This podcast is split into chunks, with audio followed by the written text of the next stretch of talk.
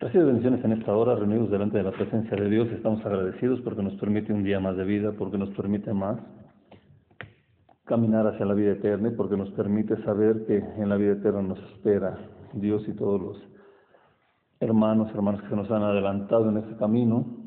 Y conocer ese camino tiene que ver con que nosotros sepamos de dónde venimos.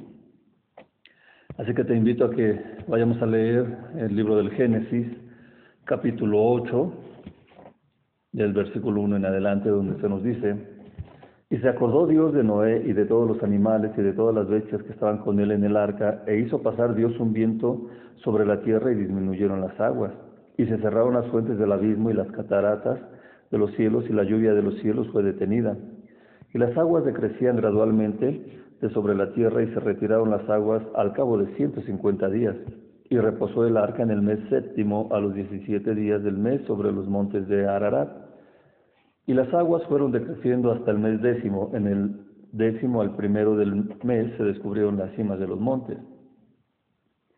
Sucedió que al cabo de cuarenta días abrió Noé la ventana del arca que había hecho y envió un cuervo, el cual salió y estuvo yendo y volviendo hasta que las aguas se secaron sobre la tierra.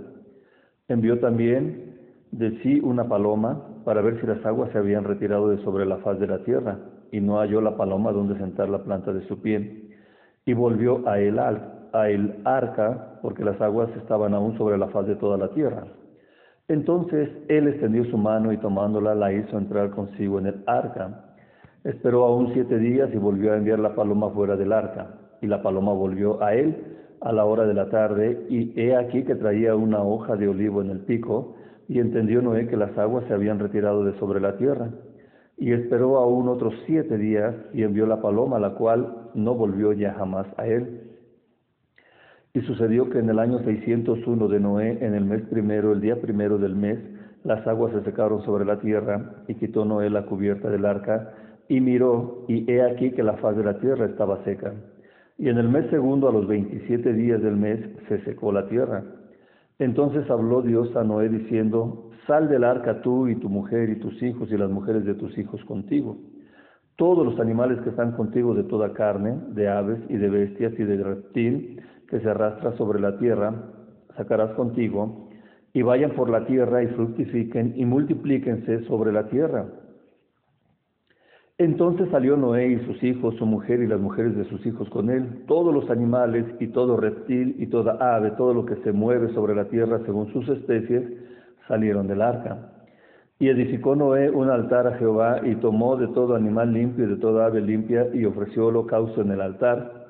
Y percibió Jehová olor grato y dijo Jehová en su corazón, no volveré más a maldecir la tierra por causa del hombre, porque el intento del corazón del hombre es malo desde su juventud ni volveré más a destruir a todo ser viviente como he hecho. Mientras la tierra permanezca no cesarán la sementera y la siega, el frío y el calor, el verano y el invierno, el día y la noche. Hermosa palabra de Dios. Así es que ahora tenemos aquí esta hermosa palabra de Dios y ahora estamos viendo que ha pasado el diluvio, que ya ha sido consumida toda carne que respira, en la cual hay soplo de vida. Y es así como ahora Dios vuelve los ojos, vuelve sus pensamientos a Noé y se acuerda de él, de todas las bestias que estaban en el arca. Y entonces Dios empieza a hacer pasar un viento sobre la tierra y disminuyeron las aguas. Estas aguas que inundaron todo de tal manera que parecía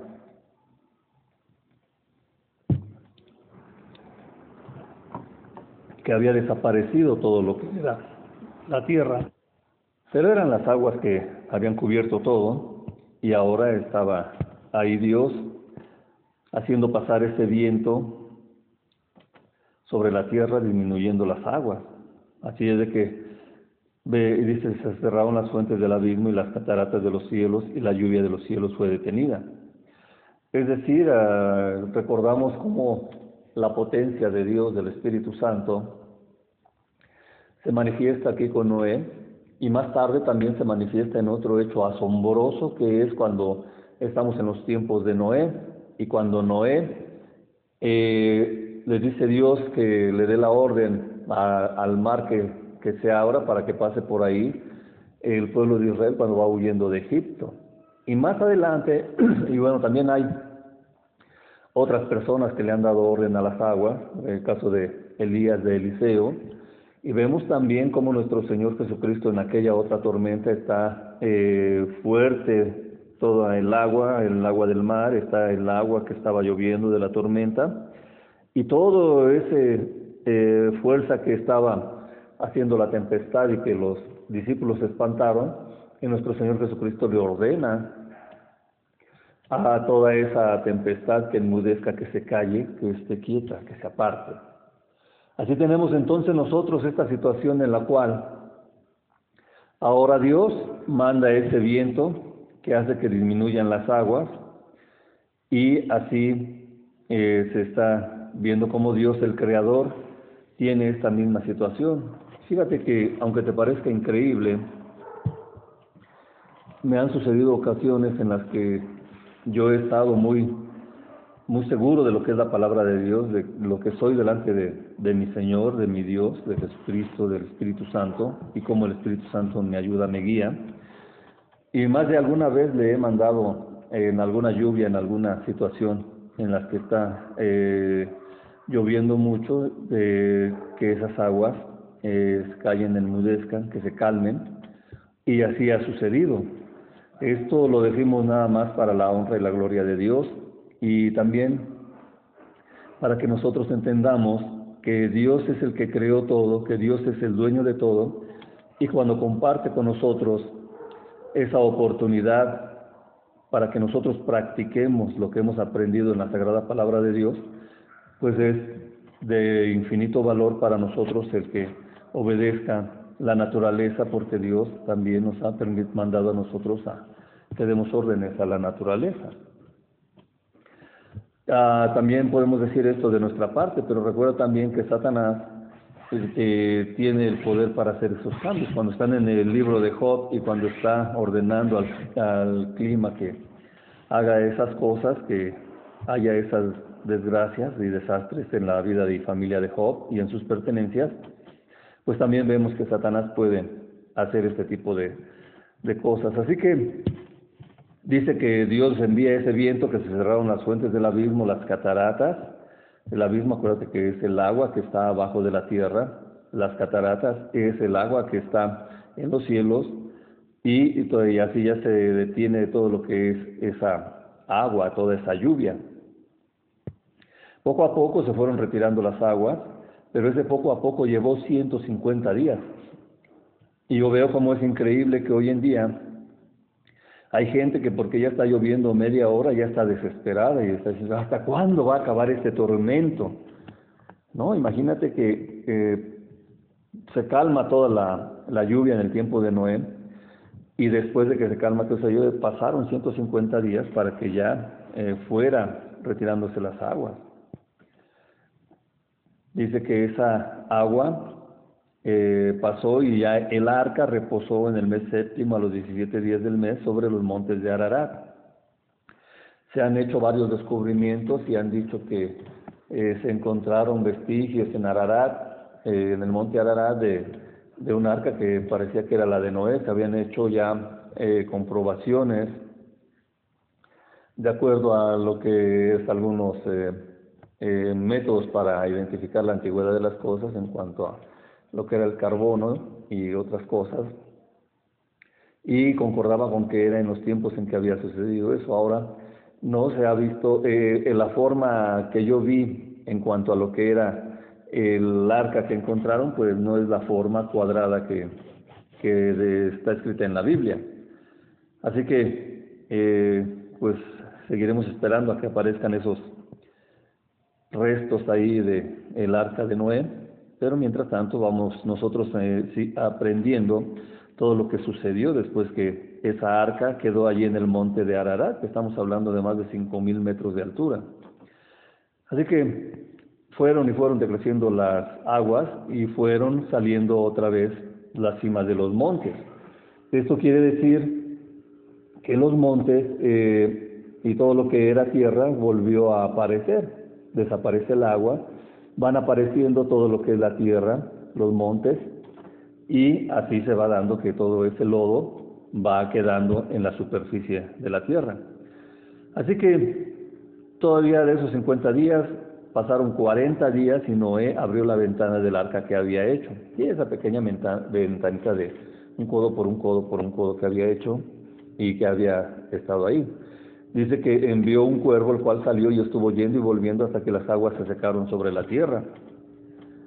Como veían esto? Bueno, pues por las patitas del animal que volaba, no podía posar sus patitas, después ya empezaba a traer sus patitas llenas de lodo y por último ya eh, sus patitas no ya estaban secas, la planta de su pie, y ya no se estaba dando cuenta que la tierra se iba secando. Dice que también envió una paloma y que esa paloma iba a ver eh, para que ya eh, todas las aguas se hubieran retirado de la faz de la tierra. Como la paloma tampoco hallaba dónde poner la planta de su pie, volvía al arca. Y así estaba teniendo todo eso. Noé extendía su mano y la volvía a meter en el arca. Pasaron esos 40 días y pasaron siete días más y volvió a enviar la paloma fuera del arca. La paloma volvió a él a la hora de la tarde. Y he aquí que traía una hoja de olivo en el pico y, y entendió Noé que esas aguas ya se habían retirado de sobre la tierra. Y aún espera otros siete días y envió la paloma, la cual no volvió ya más a él. Así que de todo esto que te estamos contando, de todo esto que estamos leyendo, de todo esto que estamos aprendiendo, vemos ahora que aparece la paloma, símbolo también del Espíritu Santo. Recuerda cuando está nuestro Señor Jesucristo siendo bautizado por Juan, y ahí se presenta la Trinidad, porque el Señor Jesucristo baja las aguas, nuestro Padre Dios eh, dice que es su Hijo amado, el que tiene complacencia. Juan dice que Jesucristo es el Cordero de Dios y Dios le había dicho a Juan que aquel sobre el que apareciera una paloma eh, cuando lo bautizara, encima de él ese era el Mesías, el Salvador, el Cordero de Dios que quitaba el pecado del mundo, pues el Hijo del Hombre. Así que ahí está la paloma. Dice que la paloma volvió ahora y que ella traía una hoja de olivo en el pico. Yo no sé si tú eh, sabes más o menos el tiempo del proceso para que eh, se dé una plantita, una hojita de, de olivo, pero evidentemente esta es una señal de todo lo que es la unción del Espíritu Santo. El Espíritu Santo se presenta como paloma y el Espíritu Santo dice que también nos da la unción. Y la unción para todo lo que hacía en los tiempos bíblicos las personas, la unción se obtenía del aceite y el aceite se obtenía del olivo. Y así entonces estamos teniendo ahí una representación del Espíritu Santo y de lo que son la unción del Espíritu Santo. Así que viene la paloma, trae la hojita de olivo en el pico y ahora Noé entiende que se complementa el cuadro y que ya puede salir, sin embargo espera siete días más. Así que desde que Noé entró en el agua, en el arca, perdón, desde ahí hasta que eh, esperaban salir, dice que pasaron un año, dentro de 600 años, y aquí ya habían tenido el año 601 de Noé. Y así es que Noé estuvo un año en lo que es el arca con su esposa, con sus hijos, con las esposas de sus hijos y todos los animalitos que habían entrado ahí. Dice que Noé quitó eh, la cubierta, se asomó y ahí vio que ya la tierra estaba seca. Cuando ve que la tierra está seca, Dios le habla Y Noé siempre esperando las indicaciones de Dios, siempre esperando la palabra de Dios. Por eso es que Noé era perfecto y era justo, porque él no se alocaba a estar eh, haciendo lo que eh, quería, como sucede en muchas eh, personas hoy en día, que Dios nos da una indicación y nosotros estamos desesperados por hacer las cosas a nuestra manera. No estamos esperando que Dios nos va llevando de indicación en indicación para que las cosas salgan perfectas. Así que, a diferencia de nosotros, Noé sí estaba esperando las indicaciones de Dios, ok, levantó la ventana, vio que ya estaba todo seco, seguramente moría de ansias por salir a pisar la tierra, por estar en tierra. Sin embargo, esperó la voz de Dios. Dios habla a Noé y le dice, sal del arca tú y tu mujer y tus hijos y las mujeres de tus hijos contigo. Número uno. Número dos, todos los animales que están contigo, de toda carne, de aves, de bestias y de todo reptil que se arrastra sobre la tierra, sacarás contigo. Número tres, y vayan por la tierra. Número cuatro, fructifiquen. Y número cinco, multiplíquense sobre la tierra. Así que dos de las indicaciones que le había dado a Adán y, a Eva, fructifiquen y multiplíquense sobre la tierra. ¿Por qué? Porque así como a Adán y a Eva se les dio una tierra nueva, una tierra virgen, una tierra hermosísima, Ahora Dios, nuestro amoroso Padre, cuando ya ha quitado todos los hombres, toda la maldad de los hombres, ahora Dios le está diciendo a Noé que él y su familia salgan, que salgan los animalitos y que una vez que ya salgan, que ya estén eh, en la tierra, que vayan por la tierra, que no nada más se queden en un solo lugar, vayan, vayan, vayan. Y ya una vez que ya eh, están ahí, dice que se eh, fructifiquen y multipliquen. Imagínate los animalitos, cómo salieron de ahí, pues ellos iban en parejas y seguramente salieron en parejas y empezaron a alimentarse, a reproducirse, a fructificarse, a multiplicarse. Así que pues eh, hasta entonces Noé sale de la tierra, seguramente salió muy contento porque le dijeron que pues se multiplicaran. Salieron todos los animalitos que estaban con él y Noé hace una acción que todos debemos de hacer constantemente en nuestra vida para que estemos delante de la presencia de Dios. Dice, edificó Noé un altar a Jehová y tomó de todo animal limpio y de toda ave limpia y ofreció holocausto en el altar. Recuerda que Dios le había dicho, meterás en el arca animales limpios y animales que no son limpios. Y Noé, con toda esa eh, crecimiento que había tenido, porque acuérdate que Noé enseñaba a los que estaban antes del diluvio, les enseñaba justicia y les enseñaba reglas morales, les enseñaba cómo debían de comportarse.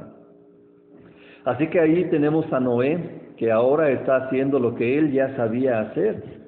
Dice que edifica el altar y toma los animales, de todo animal limpio y de toda ave limpia. Así que ahí tenemos eh, lo que está haciendo Noé. Dice que lo ofreció en holocausto en el altar.